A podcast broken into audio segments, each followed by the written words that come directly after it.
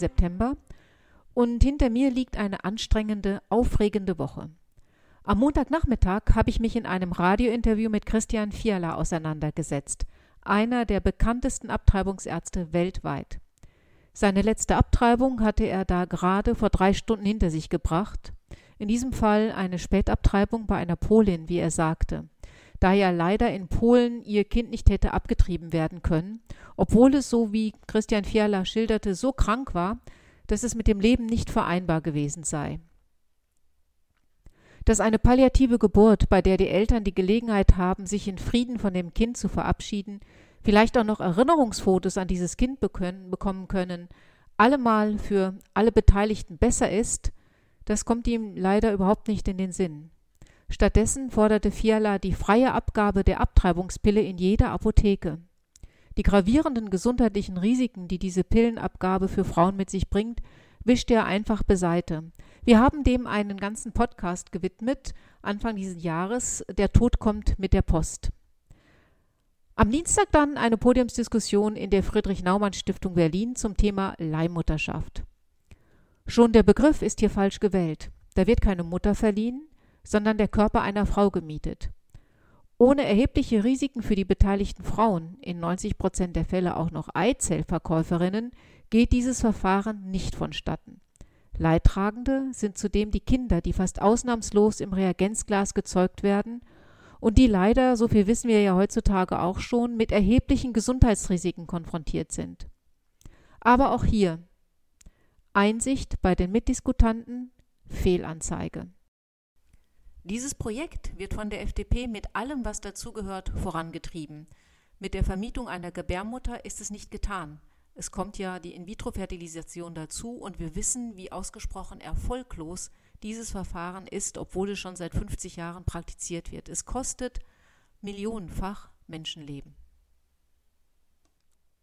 Aus humanitären Gründen, wie es heißt, damit Frauen mit Gebärmutterhalskrebs ein Kind von ihrer Schwester austragen lassen können. Das ist ja zurzeit in Deutschland nicht erlaubt. Wie viele Frauen betrifft das denn im Jahr? Müssen wir ein Gesetz dafür schaffen, das die Tür öffnet zur kommerziellen Leihmutterschaft auch in Deutschland? Ein Gesetz, das dann darauf hinausläuft, dass auch hierzulande Frauen in unteren Einkommensschichten ihre Gesundheit und ihr Leben aufs Spiel setzen, um reichen Bestelleltern den Wunsch nach einem Kind mit möglichst perfektem Erbmaterial zu ermöglichen. Über all diese Themen wird noch ausführlich zu sprechen sein. Heute aber möchte ich Ihnen die Wahlsiegerin aus Italien vorstellen, Giorgia Meloni.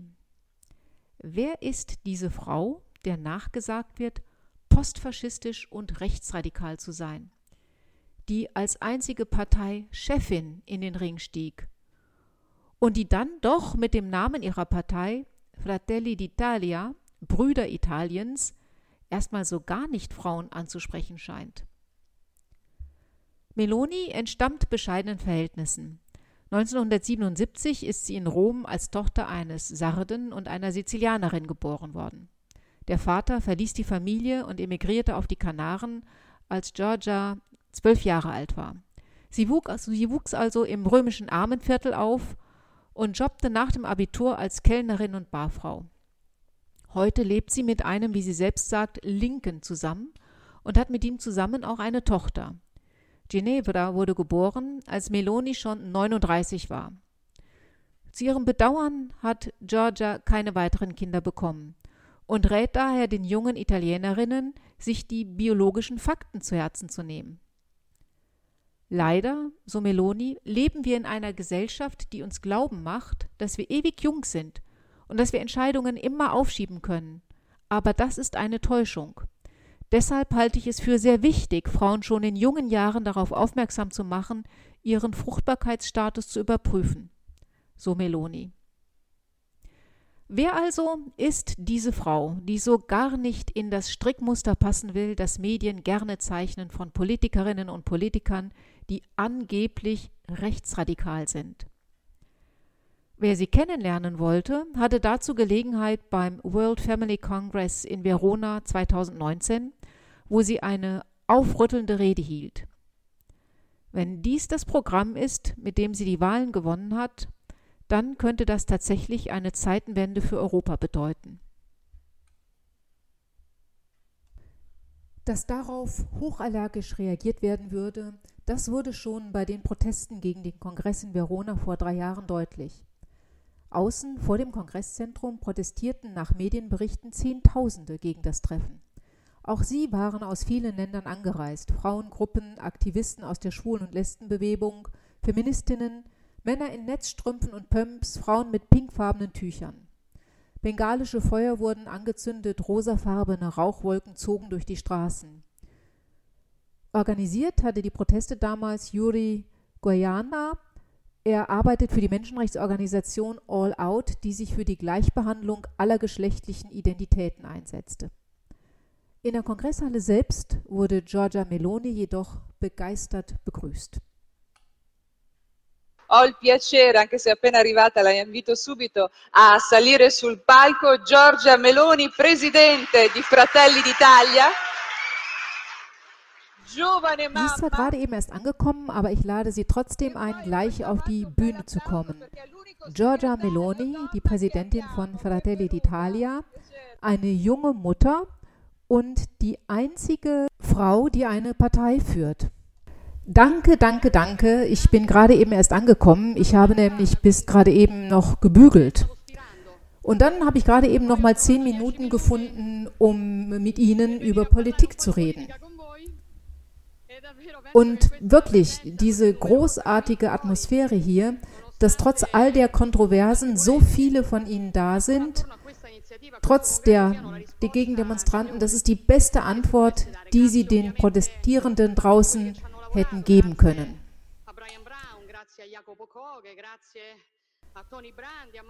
Herzlichen Dank an jeden einzelnen von Ihnen für Ihre Arbeit.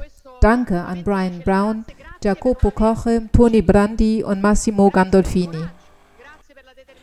Danke allen, danke allen, die es ermöglicht haben, dass dieses Ereignis stattfinden konnte.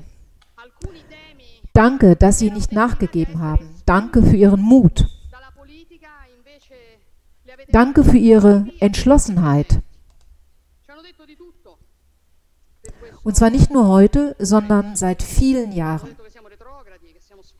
Ihre Arbeit, zusammen mit der Arbeit so vieler anderen Organisationen, hat dazu beigetragen, dass bestimmte Themen, die eigentlich aus der Politik verschwinden sollten, immer noch diskutiert und besprochen werden. Sie haben sie am Leben gehalten, sie haben sie aktiv gehalten und sie haben sie präsent gehalten.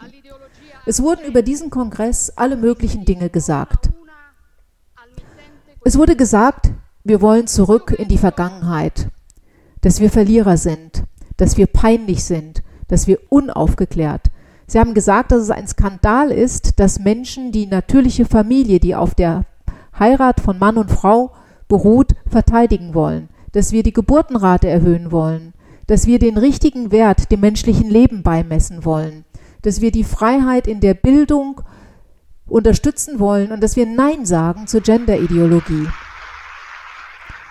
Und denjenigen, die dies sagen, werde ich ihre Anschuldigungen genauso zurückschicken. Denn ich denke, ich denke, dass diejenigen, die in die Vergangenheit zurückgehen wollen, tatsächlich diejenigen sind, die uns die Zensur zurückbringen. Und zwar indem sie eine, ein Ereignis wie dieses hier, einen solchen Kongress, von vornherein einfach verhindern möchten.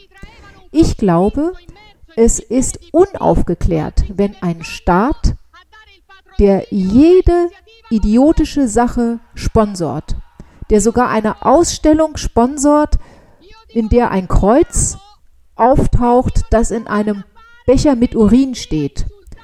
Denn der sich dann schämt, ein Event wie unseres zu sponsoren, dann ist das unaufgeklärt.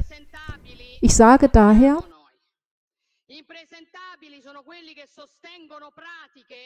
come l'utero in affitto, l'aborto al nono mese e il tentativo di bloccare lo sviluppo dei ragazzi con dei medicinali a 11 anni. Quello è impresentabile.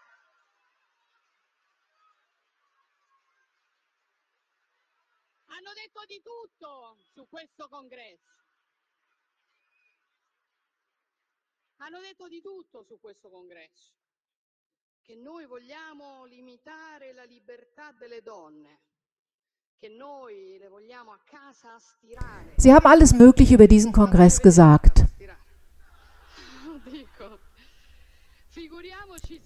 Sie haben alles Mögliche über diesen Kongress gesagt, dass wir die Freiheit der Frauen einschränken wollen, dass wir wollen, dass sie zu Hause bleiben und bügeln. Glauben Sie wirklich, dass ich, die einzige weibliche Generalsekretärin einer Partei in Italien, die für den Bürgermeisterposten kandidiert hat, als sie schwanger war, wofür ich übrigens kritisiert wurde, glauben Sie wirklich, dass ich möchte, dass Frauen irgendwo angekettet werden? Wir wollen, dass Frauen Rechte bekommen, die es heute einfach gar nicht gibt.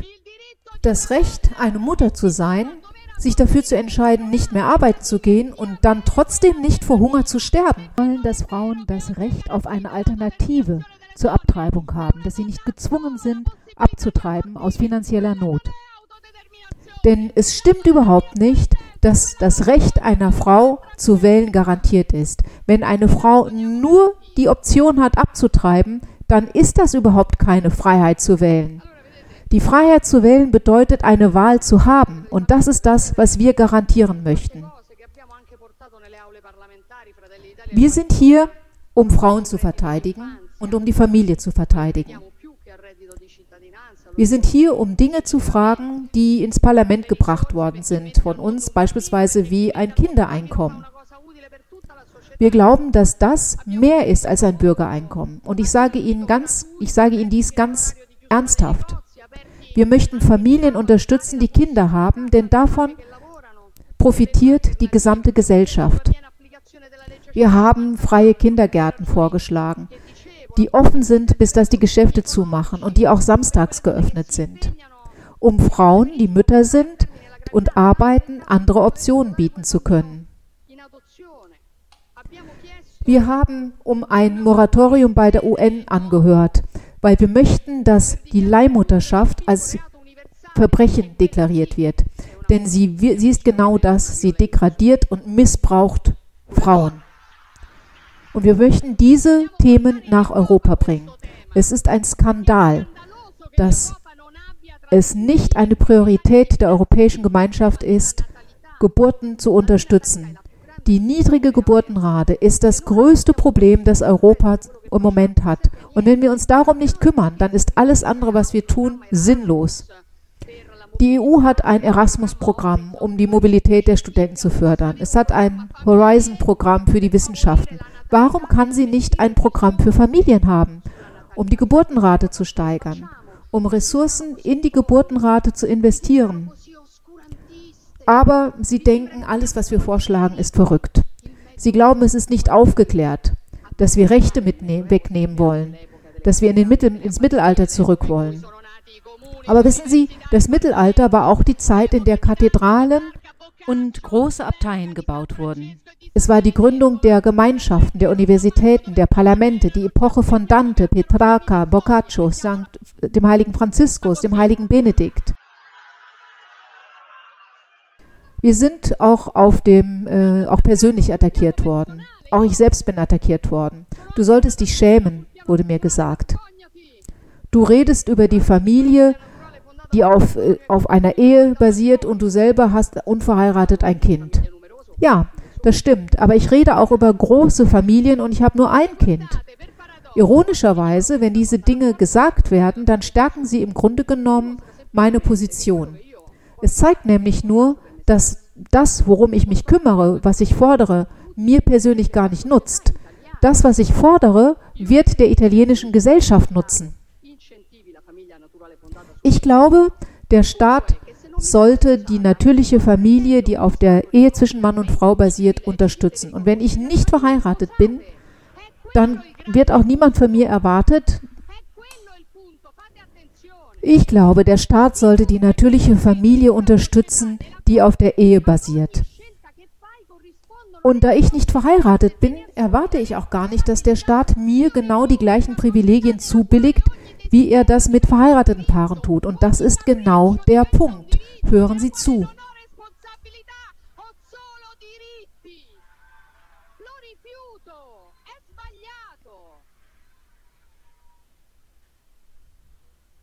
Der Punkt ist, ich glaube an eine Gesellschaft, in der die Wahl Konsequenzen hat und dass du dafür Verantwortung zu übernehmen hast.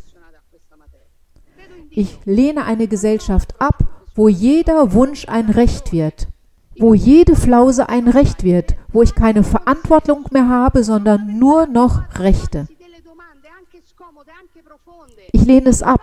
Es ist falsch. Und ich glaube, es sagt sehr viel darüber aus, dass ich hier keinen religiösen Ansatz verfolge. Ich glaube an Gott, aber ich nehme keinen religiösen Ansatz. Warum sollte ich auch?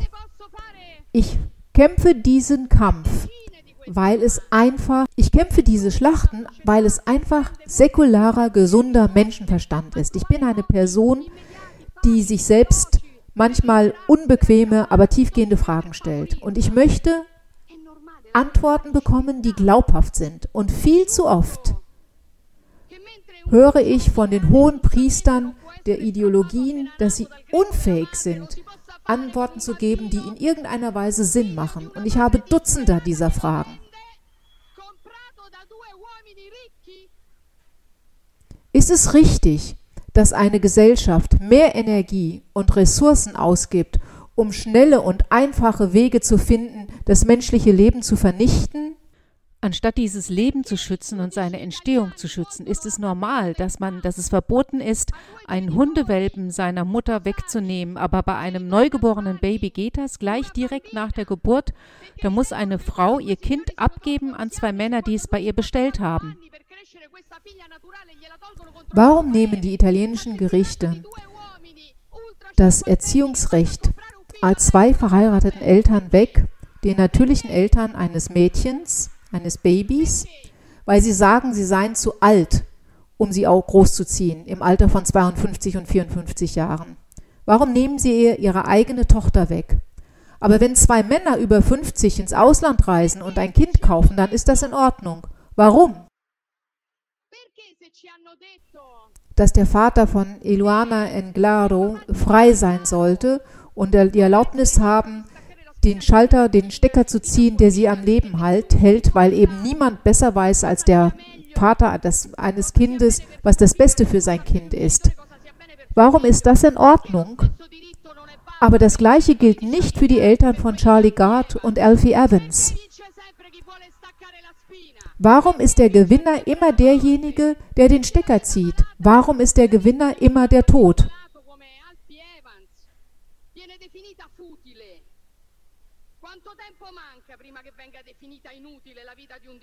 In dem Leben eines so kranken Kindes wie Alfie Evans wird dieses Leben eben als sinnlos definiert.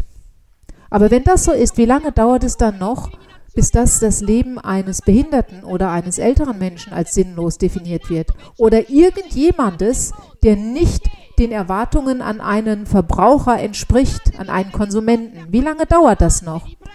Warum verbringen wir so viel Zeit damit, alle möglichen Diskriminierungen zu bekämpfen, aber wir geben vor, die größte Verfolgung auf der Welt nicht zu sehen, und zwar den Völkermord an den Christen in dieser Welt. Warum? Bitte beantworten Sie mir diese Fragen.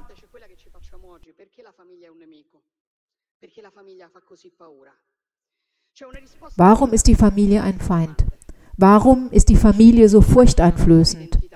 Es gibt eine einzige Antwort auf all diese Fragen, weil sie uns definiert, weil sie unsere Identität ist, weil alles, was uns definiert, jetzt ein Feind ist. Und zwar für diejenigen, die nicht möchten, dass wir noch eine Identität haben und die uns einfach nur als perfekte Verbrauchersklaven sehen. Und deswegen attackieren sie die nationale Identität, deswegen attackieren sie die religiöse Identität, Sie attackieren die Geschlechtsidentität und sie attackieren die Familienidentität. Ich kann mich selbst definieren als Italienerin, als Christin, als Frau, als Mutter. Das ist mir aber nicht mehr erlaubt. Ich muss stattdessen Bürger X, Geschlecht X, Alter 1, Alter 2 sein. Ich muss eine Zahl sein. Denn nur wenn ich eine solche Zahl bin, wenn ich also keine Wurzel mehr habe in meiner oder keine Identität, nur dann bin ich der perfekte Sklave der abhängig ist von der Barmherzigkeit der Finanzspekulatoren, der perfekte Konsument.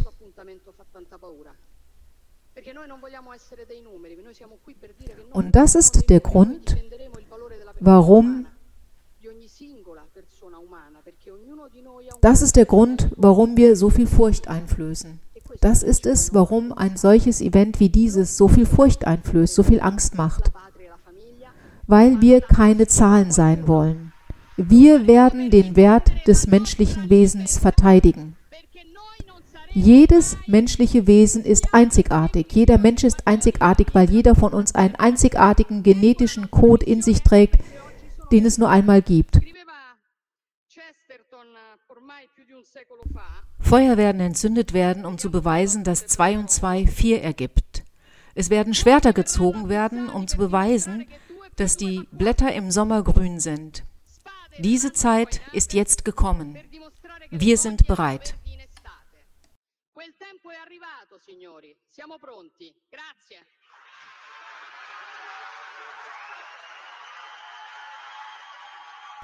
Nun steht diese temperamentvolle Dame vor der schwierigen Aufgabe, eine Regierung zu bilden, die auch Bestand hat.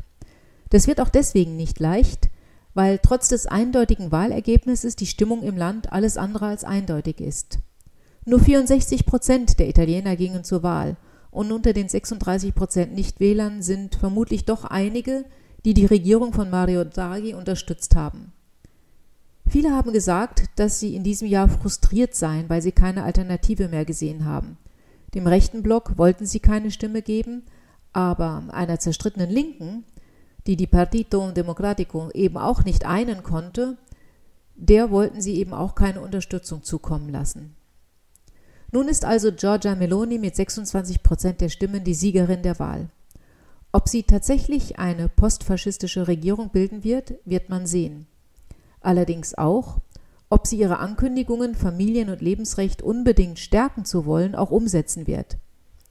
Angesichts des unverhohlenen Hasses, der ihr seitens der Medien allenthalben entgegengebracht wird, ist das eine wahre Herkulesaufgabe. Wenn Giorgia ein Engel wäre, hätte sie die dafür notwendigen übermenschlichen Kräfte.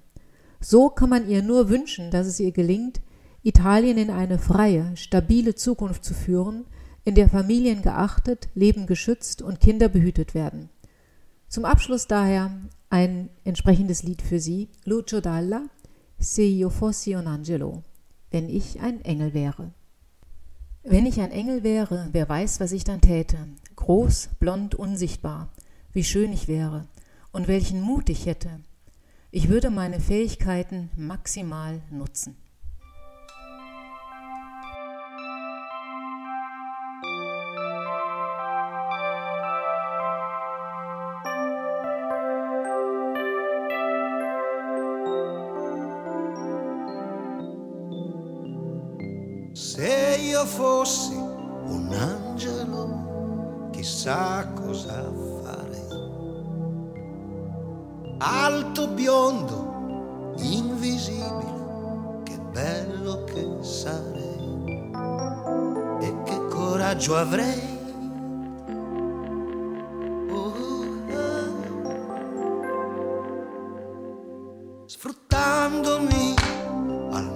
Massimo è chiaro che volerei.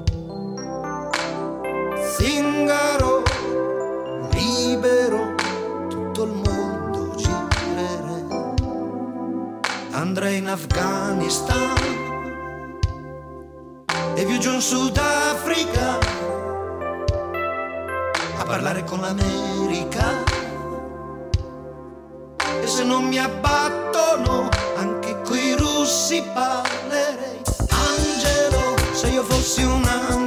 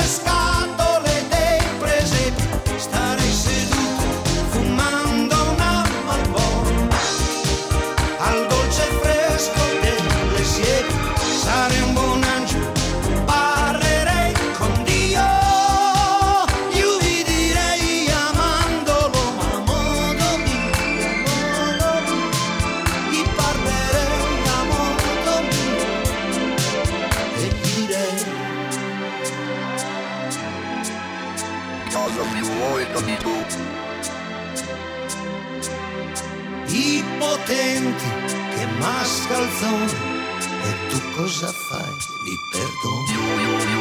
Ma allora sbagli anche